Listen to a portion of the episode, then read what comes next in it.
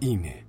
Radio UNAM es un medio que promueve el diálogo, la diversidad y la libertad de expresión en un marco crítico y respetuoso. Los comentarios expresados a lo largo de su programación reflejan la opinión de quien los emite, mas no de la radiodifusora. Radio UNAM y la Facultad de Ingeniería presentan Ingeniería en Marcha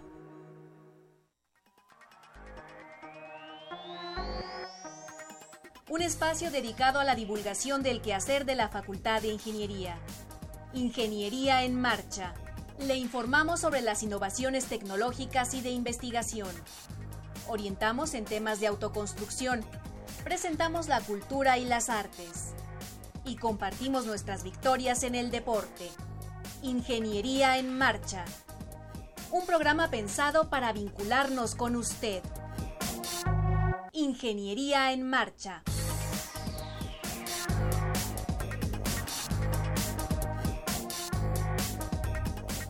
Amigos, muy buenas tardes. Qué gusto saludarle en este día, martes 13 de marzo de 2018.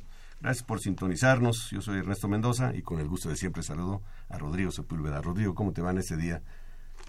Muy, muy bien, muy bien, maestro. Martes 13 de ya ¿Tú de qué calor. piensas? ¿Es de buena suerte o de mala suerte? Yo creo que de buena. Eh, la suerte, uno, uno es quien decide Sí, se la hace. y lo hace, ¿no? Sí, pues eh, nos da mucho gusto de que nos estén escuchando.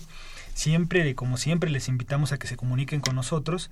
Se pueden comunicar eh, vía Facebook, vía telefónica al 55 36 89 89. Ahí está la ingeniera Claudia Delgado del Departamento de Construcción atendiendo sus llamadas.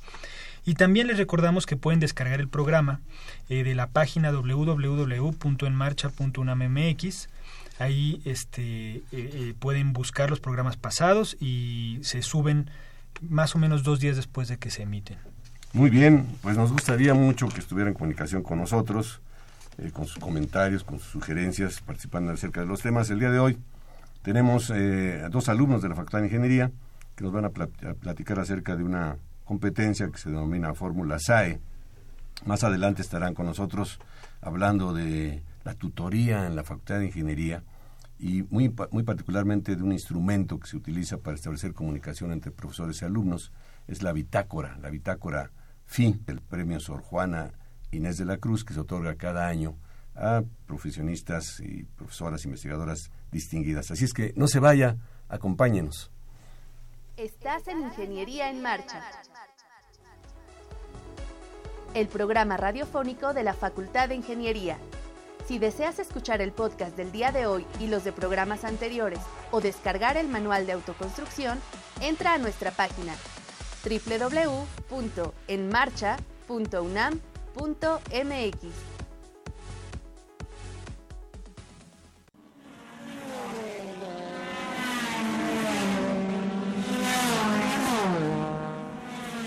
Fórmula SAE es una competencia de diseño de un prototipo de auto de carreras realizado exclusivamente por estudiantes universitarios activos.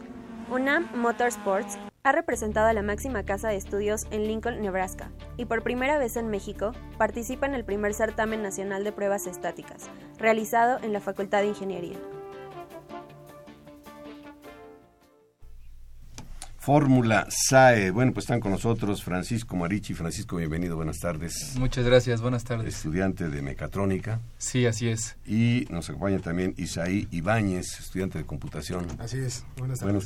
ustedes forman parte del equipo de la Facultad de Ingeniería que ganaron un pre- un primer lugar en la fórmula SAE. Platícanos un poquito eh, qué es eso de la fórmula SAE. Ya escuchamos una cápsula, ustedes también escucharon, nuestro público también lo pudo hacer, pero platíquenos un poquito más.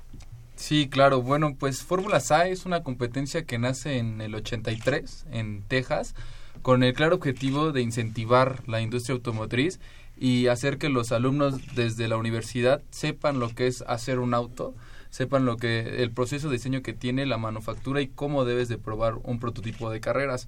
Esta competencia empieza en el 83 y a raíz de ese momento hasta ahora, pues ya hay nueve sedes alrededor del mundo. Están en Alemania, en Austria, en Estados Unidos hay dos, en Brasil, en Japón. Vaya, en los principales países, eh, ahora sí que de la industria automotriz. Y es por eso que nosotros, que somos la escudería, una de las escuderías más antiguas del país, quisimos traer esta competencia para incentivar a más universidades mexicanas a que participen, ya que pues México se ha convertido en un país muy importante para la industria automotriz ISAE, que es la Sociedad de Ingenieros Automotrices, en su capítulo eh, del país, de México, pues está muy interesado, ¿no? En que los estudiantes también ya tengan un, un perfil más enfocado a lo que es la industria automotriz y a satisfacer todas estas necesidades que ya la industria automotriz demanda en México, que ya no solo es manufactura, sino también diseño. Claro. Oigan, pero platíquenos, eh, ¿dónde fue la competencia? ¿Cuándo fue? Y, y, y, pues de, de, de, qué países vinieron, cómo estuvo el ambiente. Eh, bueno, la competencia fue aquí en el, Centro de Ingeniería Avanzada, aquí en la Facultad de Ingeniería. Fue el viernes tanto 9 de marzo como el sábado 10 de marzo, por lo cual vinieron por ahora puras eh, universidades mexicanas, lo cual fue la UPAEP de Puebla, la, el Instituto Tecnológico de Monterrey de aquí de la Ciudad de México, eh, la Anáhuac, vino la, Universidad Anáhuac, vino eh, el Instituto Politécnico Nacional y también vino la Universidad Autónoma del Estado de México. Son universidades pues reconocidas en, en el país por claro. su por su nivel de, de ingeniería y pues eh, como lo comento el claro objetivo por el momento es una competencia nacional que es tratar de invitar a más universidades mexicanas a que participen en esta competencia y pues incentivar a lo que es el diseño automotriz y pues la ingeniería de, de alto nivel en, en Francisco es ahí ustedes fabrican el vehículo. Sí. así es. Nosotros de pe a pa es decir de todo a todo Sí. A ver, platícanos un poco de eso. Claro que Francisco. sí. Bueno, nosotros fabricamos no uno, sino dos autos. Este, uh -huh. Tenemos el primer prototipo eléctrico en el país, el segundo en Latinoamérica, lo desarrollamos nosotros, combustión interna. Los dos prototipos son 100% diseñados por nosotros. Nosotros tenemos el CAD al 100%, el dibujo en computadora, que es algo que se evalúa en esta competencia. Y después, ya que tenemos el diseño al 100%, podemos manufacturarlo. Nosotros hacemos desde el maquinado, entorno, fresa, este, corte láser. Eh, gran parte de los componentes, como lo son las llantas, este, los frenos, eh, sí son comprados, son, son este, diseños que ya son compuestos que compramos, pero otra gran parte, en, que... nosotros lo ensamblamos 100% y gran parte del auto, yo diría que un 75% es hecho por nosotros y posteriormente de que lo hacemos tenemos una temporada de testing que es evaluar la dinámica del auto, cómo se comporta, mapear el auto de, de combustión interna y hacer los arreglos, las compensaciones este también en el prototipo eléctrico que es el que ganó esta competencia en México. E, ¿Esa competencia en qué consiste? ¿Lo ponen a correr? ¿Evalúan alguna parte técnica? Este, ¿Cómo es esa competencia? Justamente lo que acabas de mencionar, las dos partes lo evalúan. Por una parte son pruebas estáticas que evalúan el diseño de tu auto, el costo de manufacturarlo a gran escala y, también se hace una presentación de negocios como si nosotros fuéramos una firma de diseño que presenta a estos inversionistas con todo un plan financiero de cómo va a ser, eh, ahora sí que cómo vamos a pagar la, la inversión. Esto es por una parte las pruebas estáticas y por otro lado hay pruebas dinámicas. En las pruebas dinámicas se evalúa la aceleración del auto, la dinámica en curvas y la resistencia en un circuito de 22 kilómetros, que es como la prueba clave.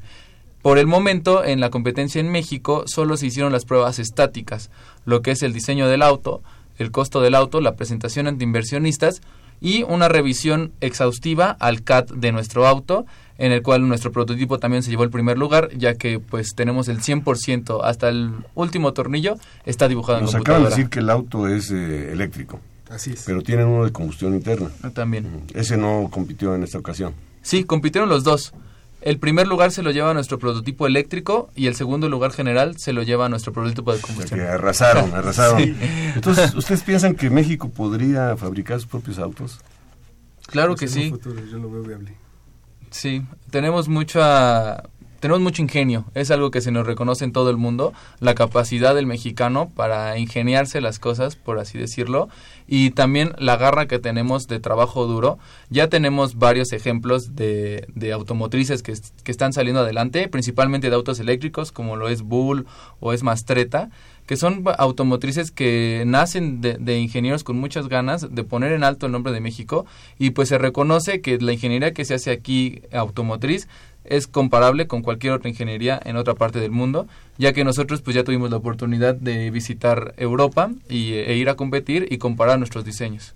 Y, y, compitieron en condiciones favorables. Invitamos a nuestro auditorio que nos llame 55 36 89 89. Nos va a dar mucho gusto que exprese su opinión acerca de este tema de competencia de alumnos de la Facultad de Ingeniería con alumnos de otras universidades en esta rama automotriz con los resultados que ya usted está escuchando. Oigan, a lo mejor nuestros escuchas tienen pues la inquietud de cuánto tiempo lleva este desarrollar un auto de tornillo a que corra y cuánto cuesta hacerlo o, o las cuentas que le salieron, ¿no? ¿Cómo es este proceso? En la parte de diseño la temporada consiste en un alrededor de un año, por lo cual se inicia desde la etapa en que se empieza a planear cuáles son los cuáles son los sistemas que se van a ir poniendo dentro del auto, por lo cual nuestra etapa de diseño consiste en alrededor de seis meses o menos. Eh, constantemente lo que tratamos de hacer es reducir el tiempo de diseño para que tengamos un mayor diseño de pruebas. En cuanto a la parte de costos, bueno, yo... Y la fabricación, por supuesto. Claro. Sí, en cuanto al prototipo eléctrico, tiene un costo alrededor de un millón de pesos y nuestro prototipo de combustión alrededor de 850 mil pesos. Esto porque la tecnología pues de un auto eléctrico es más nueva, por así decirlo, y por tanto más costosa. Físicamente, ¿cómo es el, el auto? ¿Qué características tiene? Eh, tiene características de un auto tipo fórmula. Eh, lo que es eh, llantas descubiertas, tenemos un ancho entre ejes de un metro y medio aproximadamente y una distancia entre ejes de un metro ochenta. Ya dimensiones generales andan midiendo lo que es dos metros por unos cincuenta. Es un monoplaza, solo puede entrar una persona. Y pues en el caso de combustión interna tiene un motor de una moto Yamaha R6 de 600 centímetros cúbicos y pesa un poquito más que la moto. La moto pesa 195 kilogramos de agencia y nuestro auto pesa 210 kilogramos. Entonces pues imagínense lo que es la potencia de una moto pero en un auto de cuatro, de cuatro ruedas. ¿Qué Entonces, velocidad alcanza? Pues velocidades máximas estimadas podemos alcanzar hasta 160 kilómetros por hora, pero la competencia te evalúa más lo que es la aceleración que las velocidades máximas. Nosotros podemos hacer de cero, recorrer 100 metros en menos de 4.5 segundos. ¿Y quién lo, quién lo tripula? ¿Alguno de ustedes? Sí, el, los pilotos vienen Isaí, dados. Isaí Ibáñez. Así es. Eh, lo, los pilotos vienen dados por la escudería. En cada auto se necesitan alrededor de cuatro pilotos eh, porque la competencia sí no lo restringe. Entonces, en esa parte elegimos los cuatro pilotos para cada auto. ¿Cuántas personas componen el, el equipo de la Facultad de Ingeniería? Son 39 personas que hacen los dos prototipos. Ustedes son representantes. Sí, actualmente Isaí es el encargado del prototipo ¿Y, ¿Y eléctrico. de qué disciplinas participan ahí? ¿Qué disciplinas intervienen? Porque bueno, tú, este, Francisco, eres mecatrónico, Isaí es eh, de computación. ¿Qué Tenemos- otras disciplinas tienen ahí? Tenemos ingenieros mecánicos, obviamente, tenemos ingenieros industriales, ingenieros eléctricos electrónicos, ingenieros mecatrónicos de computación y también tenemos diseñadores industriales de la Facultad de Arquitectura que nos ayudan mucho en la parte de ergonomía y de estética de, de nuestro vehículo, que también es muy importante para, pues, para la competencia. E- Ese, ese circuito que todavía no se hace la prueba dinámica, entiendo, pero ese circuito de 22 kilómetros, me parece que mencionaste, eh, ¿cómo es? ¿Tiene vueltas difíciles o se prueba más bien eh, la resistencia del vehículo, la eficiencia? ¿Qué, qué se mide ahí? Sí, como lo comentamos, esta competencia muy peligrosa. Entonces se le llama un circuito ratonero, que son curvas muy cerradas y tramos de rectas cortos en las cuales tienes que acelerar este con todo lo que da tu auto, frenar, tener una muy buena dinámica en la vuelta, que muchos dicen que las carreras se ganan en las vueltas, que es en donde tu auto lo pones al límite, tu suspensión, y salir lo más veloz que puedas de, de esa vuelta a la siguiente recta. Entonces es un circuito este vaya de rectas cortas y curvas muy cerradas que ponen a prueba tu auto tanto dinámicamente en las vueltas como tu tren de potencia en las rectas que es donde quieres que acelere lo más que pueda. ¿Y, y la competencia es contra reloj o es contra otros competidores? Es contra otros competidores. Pero claramente en, la, en, la, en, el- en este circuito de resistencia tienes un máximo de 30 minutos para acabar la prueba. Aún así, si pasas de esos 30 eh, minutos, empiezas a restar puntos, por lo cual tu diseño debe estar basado a completar el circuito en menos de 30 minutos. Pues invitamos a nuestro público que nos llame 55 36 89 89 si tienen alguna pregunta que nosotros no hayamos hecho y quieren formulárselas aquí a Francisco Marichi o a Isaí Ibáñez, ellos con gusto seguramente la responderán. Yo sí tengo dos preguntas. Una, ¿qué, ¿qué significa para ustedes trabajar en un ambiente de competencia? Número uno. Y número dos, ¿cómo complementa esta actividad su formación académica y futura profesional? bueno, eh, en la parte que es, disculpe, eh, que soy ingeniero en computación, en lo cual eh, mis materias, todo lo que aprendo en mi carrera no va muy enfocado a lo que estoy realizando ahorita.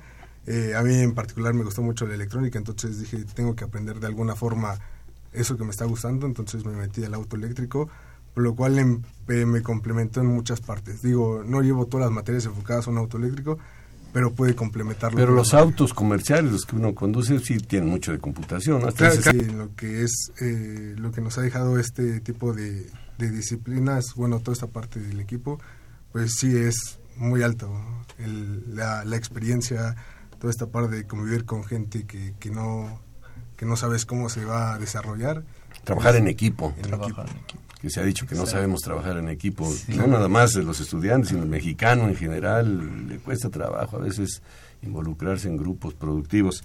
Y, el, trabajar en un ambiente de competencia, con tiempos eh, pues, reducidos, con presiones en ese sentido, Francisco, ¿qué ha representado para ustedes? Pues la verdad, como lo comentas muy acertadamente, esto viene a complementar todo lo que se ve en el salón de clases, que son cosas que muy difíciles vas a, muy difícilmente vas a ver en una materia, lo que es trabajar bajo presión, lo que es que tus ideas no coincidan claramente con la de tu compañero, lo que es trabajar con un presupuesto apretado, lo, que es salir a, buscar oportunidades, a buscar patrocinadores, a, a vender tu idea. Esas son cosas que complementan mucho y que creo yo que son muy valiosas en, en el perfil de un egresado y más de la Facultad de Ingeniería o de la Facultad de Arquitectura, que son cualidades que nuestra escudería da implícitamente, ¿no? Nosotros este, lo que hacemos es eh, hacer autos de carreras, pero también ah, formamos ingenieros o bueno, desarrollamos aptitudes que no tan fácil puede desarrollar un ingeniero por lo que se hace en, en, el equipo, ¿no? El estar trabajando con más de 39 personas, el estar trabajando con tiempos muy reducidos, el a la par tener materias, el desvelarte, el ir otra vez a trabajar y todo este empeño hacerlo por poner en alto el nombre de tu universidad es algo que la verdad da mucho enriquece bastante. Pero seguramente se paga con creces al haber ganado un primer lugar y un segundo lugar de manera simultánea, como que eso les da pues nuevas fuerzas, nueva energía para seguir adelante. Claramente. ¿Verdad que sí? Oigan, si alguien está interesado, tanto un estudiante de la facultad y a lo mejor alguien de la prepa, ¿no? Del CCH, que esté pensando en estudiar alguna ingeniería, esto le puede le puede ser de, mucho, puede llamar mucho la atención, ¿no? ¿Cómo se dirige ustedes? Eh, ¿Hay un proceso de preparación? Sí, claro, nosotros tenemos un proceso de reclutamiento cada año eh, en el cual sale la convocatoria para todo estudiante de la UNAM, tiene que ser forzosamente de la universidad. Y este, este proceso ya va a salir, va a salir la convocatoria la próxima semana. Eh, entonces, lo que le pediría al auditorio es que esté atento a nuestras redes sociales. En todas redes sociales, Instagram, Facebook, Twitter, estamos como UNAM Motorsports. Este, y ahí va a salir nuestra convocatoria. Es un proceso de reclutamiento un tanto largo, es un mes en el cual este, vemos las aptitudes que tiene cada persona, vemos sus intereses en el auto y también este, aprovechamos el momento para hacerle hincapié en que es un proyecto intenso, en el que se tiene que dedicar bastante tiempo y pues que tiene que estar comprometido con nuestro proyecto. Francisco Marichi, Isaí Ibáñez, muchísimas gracias por compartir este logro este logro que, pues, indudablemente, como ustedes lo han dicho, no solamente de ustedes, sino de todos sus compañeros, este logro que tienen a nombre de la Facultad de Ingeniería de la UNAM en, este, en esta competencia Fórmula C. Muchas gracias y felicidades. Gracias. Gracias. Estás en Ingeniería en Marcha. El programa radiofónico de la Facultad de Ingeniería. Si deseas escuchar el podcast del día de hoy y los de programas anteriores o descargar el manual de autoconstrucción, entra a nuestra página www.enmarcha.unam.mx.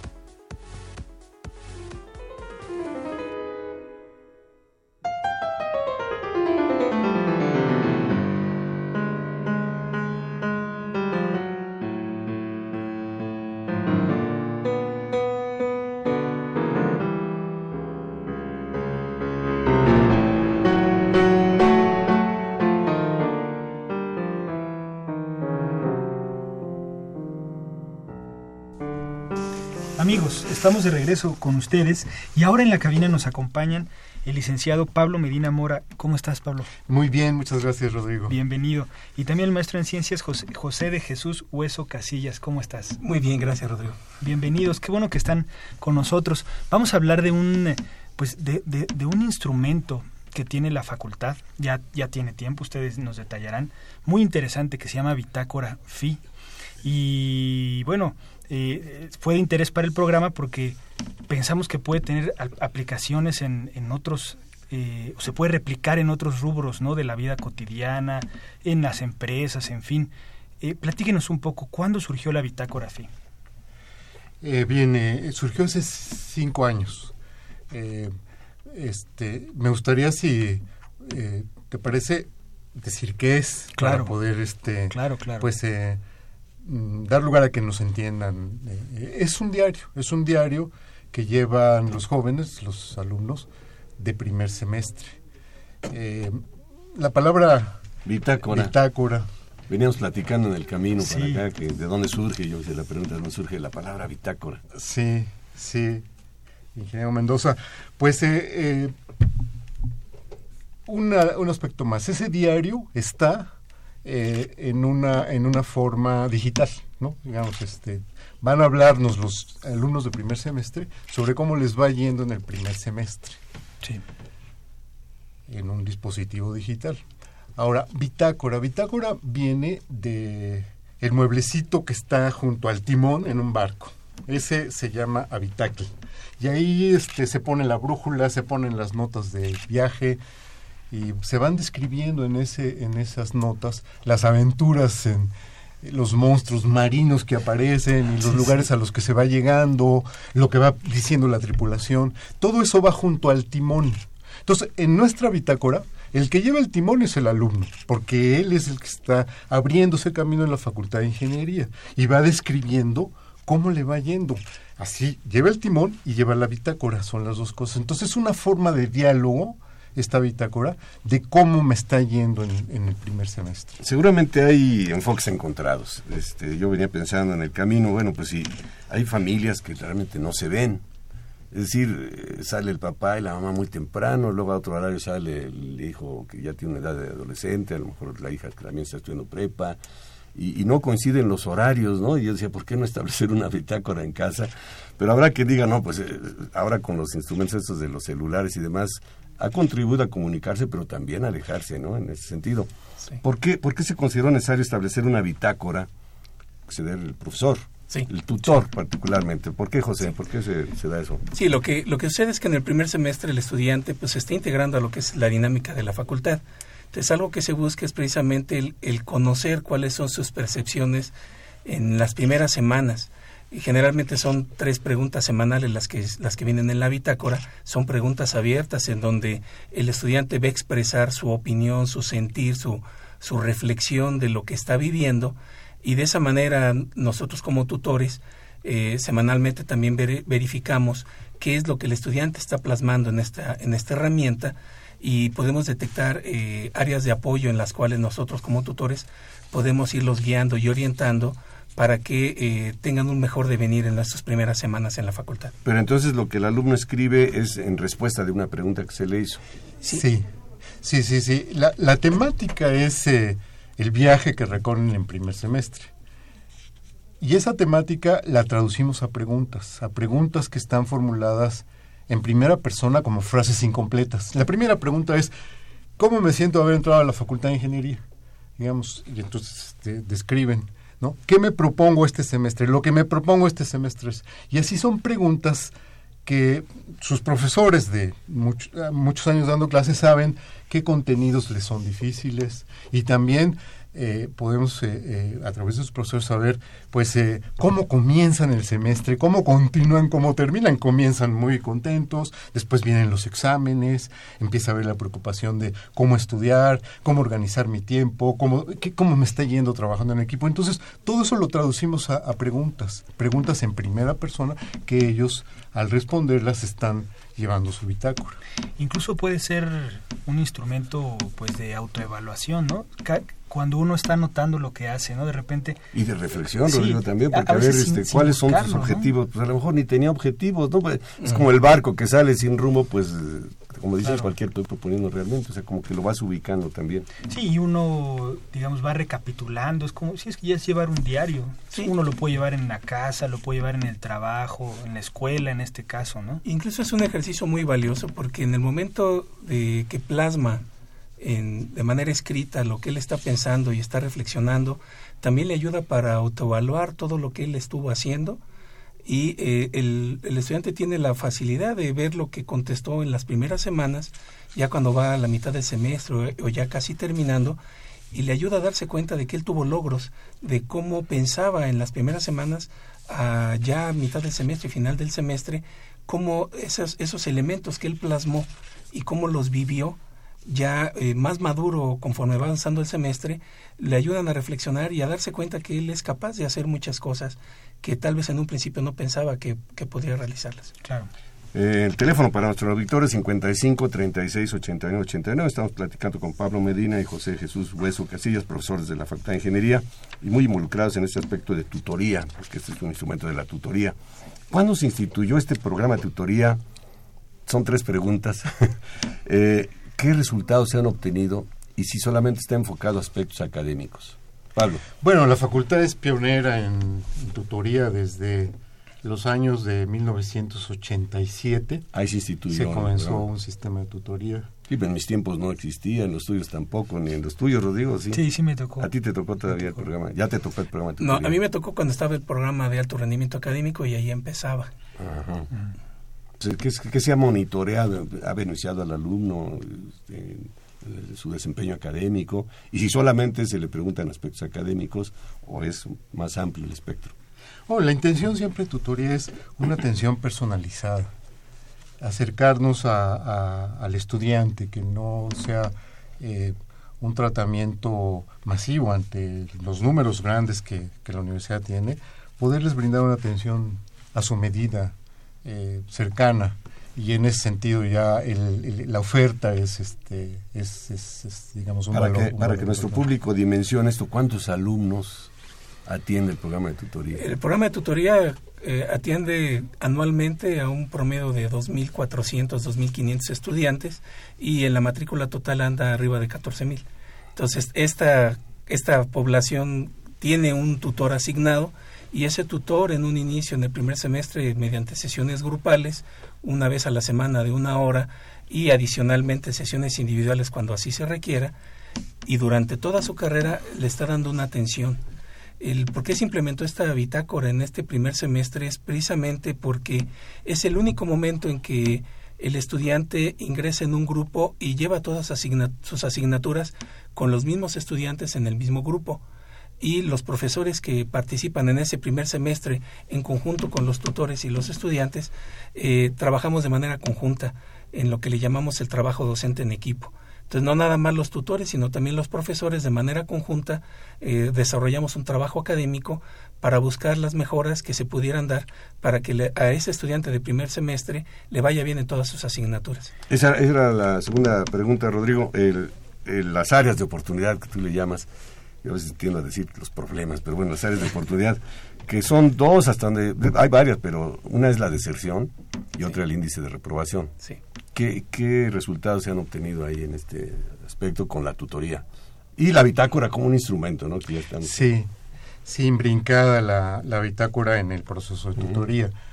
Eh, sobre Porque todo nos han dado cifras, ¿no? En ese, en ese sentido. Sí, sí, su, su utilidad sobre todo está en, colaborar con el estudiante para integrarse al primer semestre a la facultad, para desarrollar su sentido de pertenencia, fortalecer su orgullo por la facultad y todo esto pues sí eh, lleva a poder hacer una mejor carrera.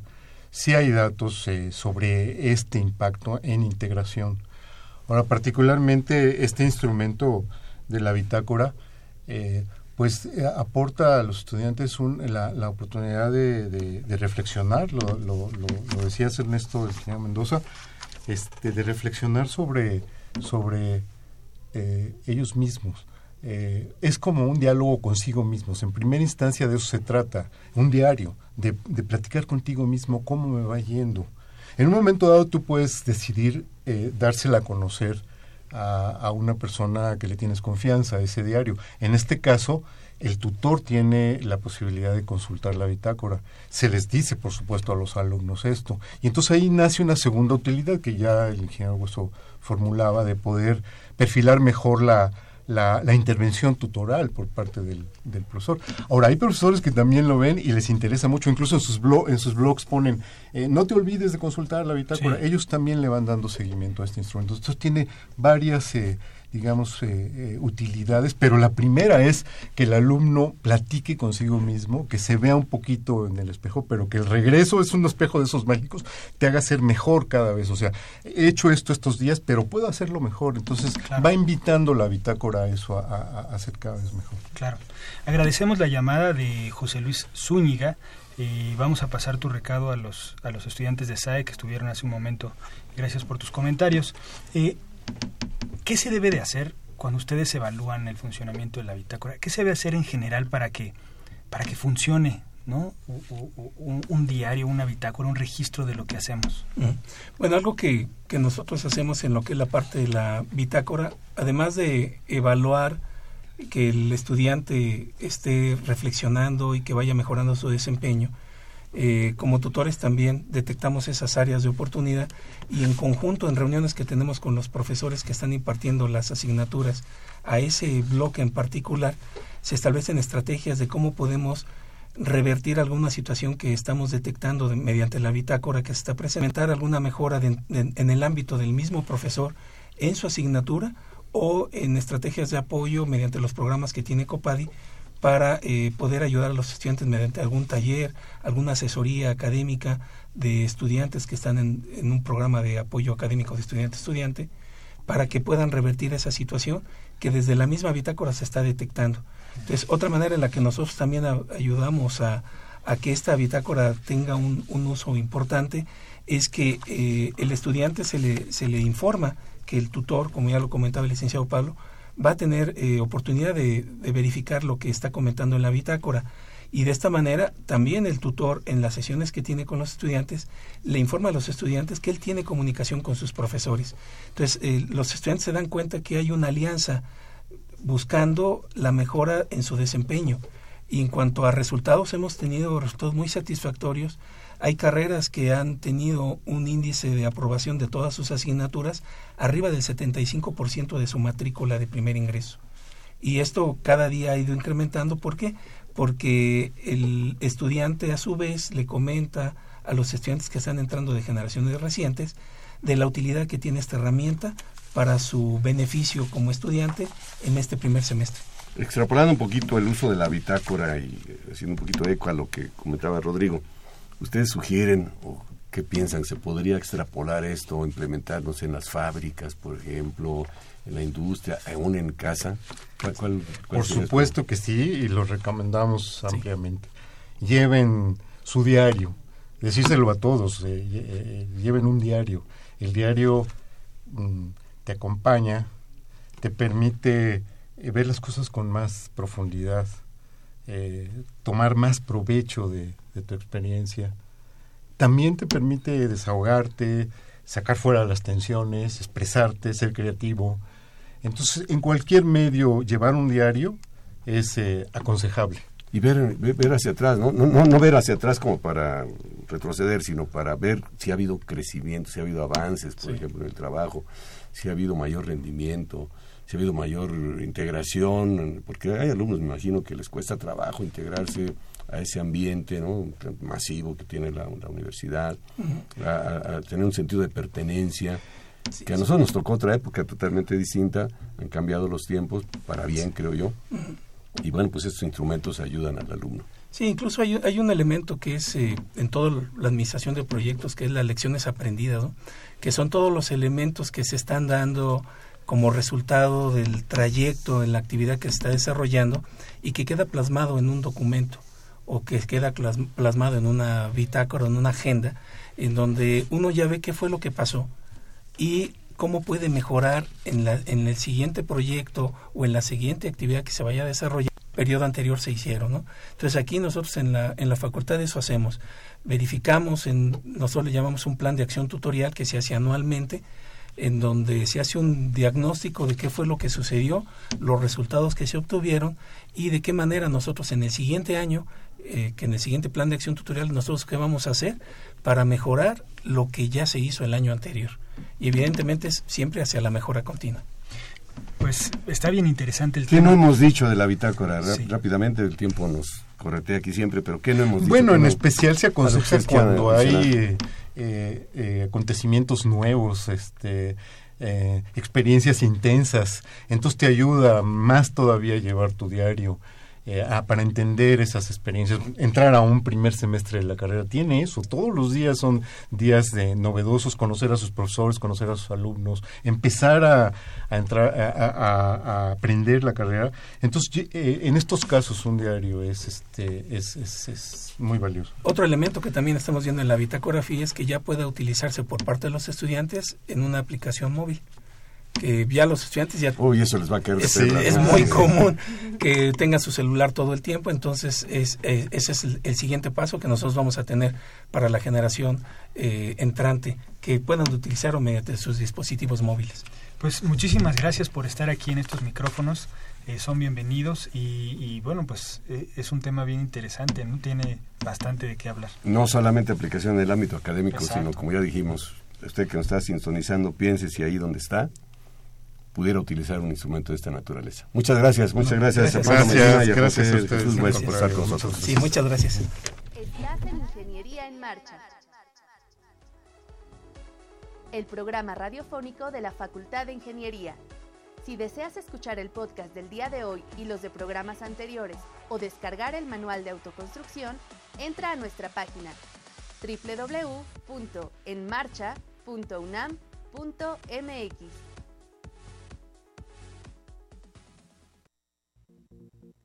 El 19 de marzo de 1911 se celebró por primera vez en la historia el Día Internacional de la Mujer, en países como Dinamarca, Alemania, Austria y Suiza. En esa ocasión acudieron más de un millón de personas, quienes exigían que las mujeres tuvieran derecho al trabajo, a ocupar cargos públicos, formación profesional y a la no discriminación laboral. Bien, estamos ya de regreso. eh, ponemos a su disposición nuestro número telefónico 55 36 89 89. Nos va a dar mucho gusto que nos llame y participe con nosotros aquí en Ingeniería en Marcha. Bueno, nos acompaña en este momento aquí en el estudio la maestra Irene Valdés y Alfaro. Bienvenida, maestra. Muchas gracias, buenas Bienvenida. tardes. Ella fue distinguida con el premio Sor Juana 2018. ¿Verdad? Es. A ver, platíquenos cómo se enteró de que usted era acreedora a este premio Sor Juana. Y luego ya nos platica del premio y de la ceremonia, pero ¿quién le avisó de esto? Pues mire, desde la propuesta es una auscultación que se hace entre los miembros de, de la división a quien proponen, el Consejo Técnico decide y pues la consejera técnica representante de la DCB fue la que me comentó que, que había yo resultado ganadora este año.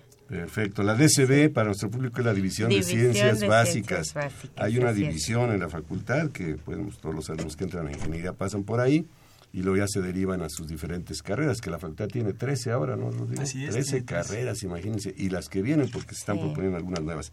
¿Qué tiempo tiene usted dando clase ahí, maestra, en Ciencias Básicas? 26 años casi voy a cumplir en abril.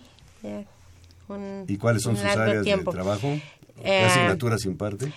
Pues habitualmente los últimos años me he dedicado a todas las áreas de probabilidad y estadística y todas sus variantes que ahora las han dividido, pero también he dado ingeniería industrial, matemáticas este, básicas como cálculo, geometría analítica, este, ingeniería industrial. Oiga, maestra, eh, eh, estábamos hablando hace un momento de la bitácora,grafía y los aspectos de tutoría. En esos 20 y algo de años usted tiene que dar clase, ¿ha observado alguna transformación en el perfil del estudiante que ingresa a la, a la UNAM? ¿O más o menos se ha mantenido? Es decir, el estudiante de hace 21 años con el estudiante de ahora, ¿cómo lo percibe usted? No, son muy diferentes, muy, muy diferentes. Hace, mm, bueno, cuando yo empecé a dar clase, em, los alumnos esperaban solamente que el profesor les dé todo, que es una clase magistral, incluso yo notaba que calificaban mal a los alumnos que trataban de que el alumno trabajara. De, innovar o de, de innovar, exacto. Ahora no, ahora los alumnos son muy proactivos. Este, cuando uno está impartiendo la clase, ellos inmediatamente ya están buscando eh, el tema que uno les está comentando. Ya dicen, oiga maestra, mira, aquí dice esto. Que uno pudiera pensar que están chateando, ¿no? En el sí, no, no, no, pero la verdad es que hay, hay de todo en los alumnos, claro que sí, hay los que se distraen, pero es muy habitual que los alumnos estén siendo inquisitivos en lo que uno les está este, pues mostrando, tratando de transmitir, y a mí me encanta eso. Me Creo que eso es bueno, porque no podemos formar alumnos que solamente sean como recipientes de información, sino que sean proactivos, e, efectivamente. Este, este premio tiene especial significado en la facultad, porque eh, digamos que la, mujer se ha tenido que abrir camino, ¿no? Eh, antes prácticamente no había alumnas ni profesoras y poco a poco esto ha ido cambiando. Esta idea de que las ingenierías este, solo son para hombres y cosas así han ido evolucionando e incluso a, llegar al, al, grado de que hay carreras, eh, una o dos, que, que, ya tienen pues más o menos micha y micha, ¿no? Pues muchas mujeres sí. Sí. Mm, pues ah, antes sí era muy común que se considerara la carrera como solamente de, de hombres, pero yo veo que las mujeres tienen muchísima capacidad, mucho empuje. Por eh, supuesto que sí. En alguna ocasión eh, me tocó tener de colaboradoras este, solo mujeres y me dijo una persona de intendencia, mm, oiga Inge, ¿y usted por qué solamente contrata mujeres? Pues no, lo que pasa es que han sido las que han demostrado aquí la capacidad este, para el trabajo, ¿no? Pero no hay ni discriminación ni nada parecido, pero las mujeres son bien, bien, bien capaces. Bueno, estamos platicando con la maestra Irene Valdés y Alfaro, merecedora del premio Sor Juana 2018. Nuestro teléfono es 55 36 89 89. Si usted tiene alguna pregunta para la maestra, es bienvenida. Platícanos ahora sí de la ceremonia, dónde se llevó a cabo la ceremonia, cómo fue, qué impresión le dejó. pues mire, la ceremonia la llevan a cabo cada año en el Teatro Juan Ruiz de Alarcón son fuimos en esta ocasión 82 galardonadas, una por cada dependencia, lo cual a mí me sorprendió la cantidad. Esto es ahí en el, en el Centro Cultural Universitario. Estuvo el presente el rector, que es quien entrega los reconocimientos. Y algo que me gustó, que me llamó la atención, es que todo el presidium eran solo mujeres, eh, con excepción del, del rector. Y cuatro de ellas son este, miembros de la Junta de Gobierno de la UNAM. Los que estaban presidiendo la los que estaban presidiendo la ceremonia. Eh, la presidenta del de la Junta de Gobierno, que es una de las máximas autoridades de la UNAM, es, mujer y mm, creo que nunca se había dado o no lo había yo visto. Cuatro mujeres en la Junta de Gobierno me dio mucho gusto. Claro. Los discursos también muy, este, muy centrados e, en, en el ser mujer trabajadora que tenemos que pues lidiar con mantener este, unida la familia, este, el trabajo, el estudio y todavía añadir las evaluaciones. Y darse tiempo para la, academia. La academia. la docencia. Bueno, Irene, este, eh, te están llegando felicitaciones. Ani Martínez te manda... ¿Quién, perdón? Ani Martínez. Saludos, te manda saludos, felicitaciones. El ingeniero José Luis Esquivel, que es que nos escucha bastante también. Lo escucha nuestro, sí. Sí, también te, eh, te manda felicitación. Pues muchas gracias. Entonces, los discursos fueron sobre eh, la cuestión de equidad de género, por ejemplo. Equidad de género, pues sobre todo en, en que las mujeres tenemos que pues saber mm, lidiar y tomar un equilibrio entre el tiempo que dedicamos a la familia y el tiempo que dedicamos a, a desarrollarnos profesionalmente, ¿no? Que pues a veces no es tan fácil, pero pero yo en este momento quisiera decirles a mis hijos que todo todo todo lo que lo que yo he tratado de superarme ha sido por ellos. Bueno, me ganó un poquito ya de la, de la pregunta que iba a hacer. ¿Con quién compartió, aparte de estar compartiendo Ajá. con nosotros y con nuestro auditorio este logro, con quién compartió ya en lo familiar este, eh, pues este importante merecimiento? Pues con mi familia, desafortunadamente este, mi madre ya no está, pero tengo tías, primas, con mi esposo, mis hijos, para todos ellos ha sido, pues creo que emocionante que, que yo haya recibido este reconocimiento y, y también se los ofrezco a ellos pa- para que pues sigan el ejemplo los más jóvenes, ¿no? Y para su que podemos carrera eh, docente, ¿qué representa el, el haber sido distinguida con este premio Sor Juana 2018? Pues emoción porque eh, hace un rato me comentaban que ve- habían visto en las redes sociales eh, la, la publicación y algunos de mis alumnos comentaban que es un amor de maestra y demás. Para mí eso, eh, leerlo de mis alumnos ha sido sumamente satisfactorio, no, no por el premio, sino por la eh, el cariño que los alumnos puedan tener para con sus profesores y, y saber que les hemos dejado algo, ¿no? Que- Pero yo creo que los premios, los reconocimientos son importantes, como usted acaba de decir, no por el premio, sino, y, y otra vez lo extrapolo, ¿no? Saliéndonos del aspecto académico. Sí. El premiar a un hijo que, que, que hizo un buen desempeño, Sí. ya sea en la escuela o en la casa o algo, puede ser algo sin mucho valor material, pero con mucho valor significativo. Y eso lo va como impulsando, ¿no? En, el, en, el- en la escalera de la vida, porque pues de otra manera a veces somos muy dados a, a enfatizar los fracasos. Y los fracasos son necesarios en la vida. Sí. ¿verdad? ¿Quién no se ha caído de la bicicleta para levantarse y volver a pedalearle? Bueno, pues aquí Así los es. premios son un, como un aliciente, como, el- como un combustible Sí. para proyectar a los hijos, a los alumnos hacia metas más importantes cada vez. Así es. ¿Qué opina usted al respecto de esto? Pues sí, desafortunadamente uno como alumno, perdón, como padre, como, como profesor, eh, tiene que señalar los errores, pero también creo que es importante mostrarle los aciertos. Por ahí en la docencia se habla de que es eh, importante que el alumno obtenga satisfacción de lo que hace y creo que esa es una de las cosas que debemos como profesores este, fomentar, no, no solamente marcarle el error, sino el, también el logro, ¿no? Y, y bueno, pues eso es básicamente lo que a mí me gusta con mis hijos. ¿En, en qué, ¿En qué momento eh, tomaste la decisión de dedicarte a la, a la universidad, a la docencia, al acercarte a los estudiantes? ¿Qué fue lo que te llamó? Pues la verdad es que yo cuando estaba eh, estudiando la carrera de ingeniería, mm, estaba muy interesada en trabajar en la industria y trabajé un poco tiempo, pero mi esposo me invitó a, a trabajar aquí en la UNAM. Yo le dije que pues quería estar poco tiempo por acá porque yo tenía intenciones de desarrollarme en la industria. semestres y, esa- ya- y esa es- sí, la verdad es que cuando empecé a dar clase a mí me, mm, pues sí, me apasionó. Tomé algunos cursos de docencia, este, y, y el hecho de estar frente a los alumnos, pues para mí es un... eh, ¿Recuerda usted el, el primer, Muy su primera clase? sí, ¿Cómo fue? A ver, compártelo con nosotros y con nuestro auditorio.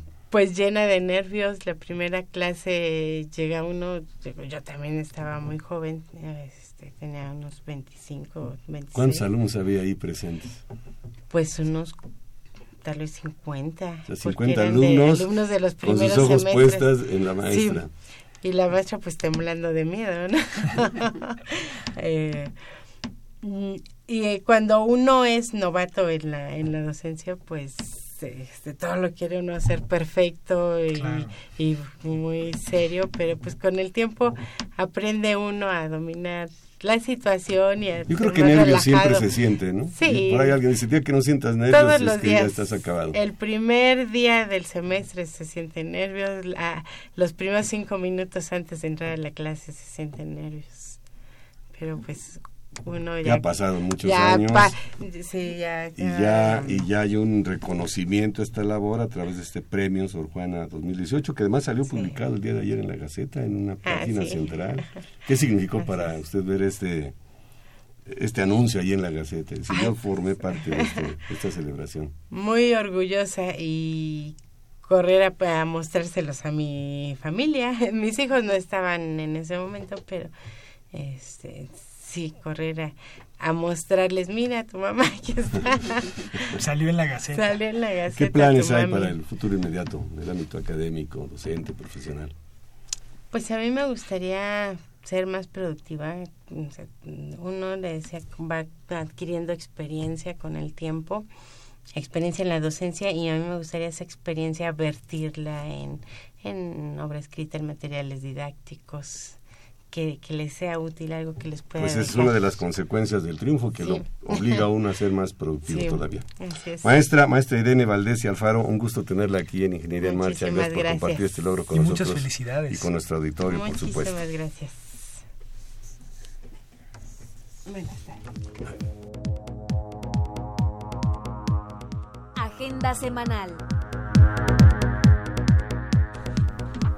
La División de Ciencias Sociales y Humanidades organiza el concierto Los Revueltas, Sonido, Raíz, Color, que se llevará a cabo el miércoles 14 de marzo a las 13 horas en el auditorio Javier Barro Sierra. Creadores Universitarios es un programa cultural dedicado a la innovación y conocimiento en la UNAM. Se transmite los sábados y domingos a las 11 horas en Foro TV Canal 4. El machismo ilustrado es la conferencia que presenta la caricaturista Eva Lobatón. Esto será el viernes 16 de marzo a las 11 horas en el auditorio Sotero Prieto, ubicado en el conjunto sur de la facultad. Los esperamos en la presentación de Cuentos para el Encuentro, en la que se contará con la presencia de narradores nacionales e internacionales. La cita es el viernes 16 de marzo a las 14 horas en el Jardín de las Vías de la Facultad de Ingeniería. Bueno, hablando de invitaciones, está celebrándose en esta semana el ciclo de conferencias de ingeniería civil con el tema eh, aplicación de las tecnologías de punta en la ingeniería civil y geomática. Arrancó el día de ayer con un merecidísimo homenaje al ingeniero Federico Dovalí Ramos, que tiene una amplia trayectoria de más de 50 años y profesional también en el campo de los aeropuertos. Se habló, para mencionarles de algunos ejemplos, pues de la innovación tecnológica en la ingeniería de tránsito en esta congestionadísima ciudad, qué se está haciendo o qué se puede hacer para agilizar un poco el tránsito. Y bueno, ese es solamente un pequeño botón de muestra. Está usted invitado, es en el Auditorio Barrosierra. Mañana descansan y jueves y viernes será en el auditorio de la Torre de Ingeniería. Rodrigo, nos vamos, se nos acabó, el tiempo. No me resta sino agradecer el favor de la atención de nuestro auditorio. Quiero agradecer también la participación de Pedro Mateos en la producción del programa de Socorro Montes en los controles técnicos e invitarle a usted a que continúe disfrutando de la programación musical que Radio UNAM tiene para ustedes. Hasta pronto. Radio UNAM y la Facultad de Ingeniería presentaron Ingeniería en Marcha.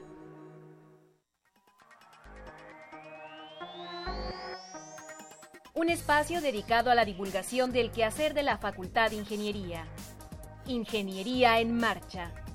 Le informamos sobre las innovaciones tecnológicas y de investigación. Orientamos en temas de autoconstrucción. Presentamos la cultura y las artes. Y compartimos nuestras victorias en el deporte. Ingeniería en Marcha. Un programa pensado para vincularnos con usted. Ingeniería en Marcha.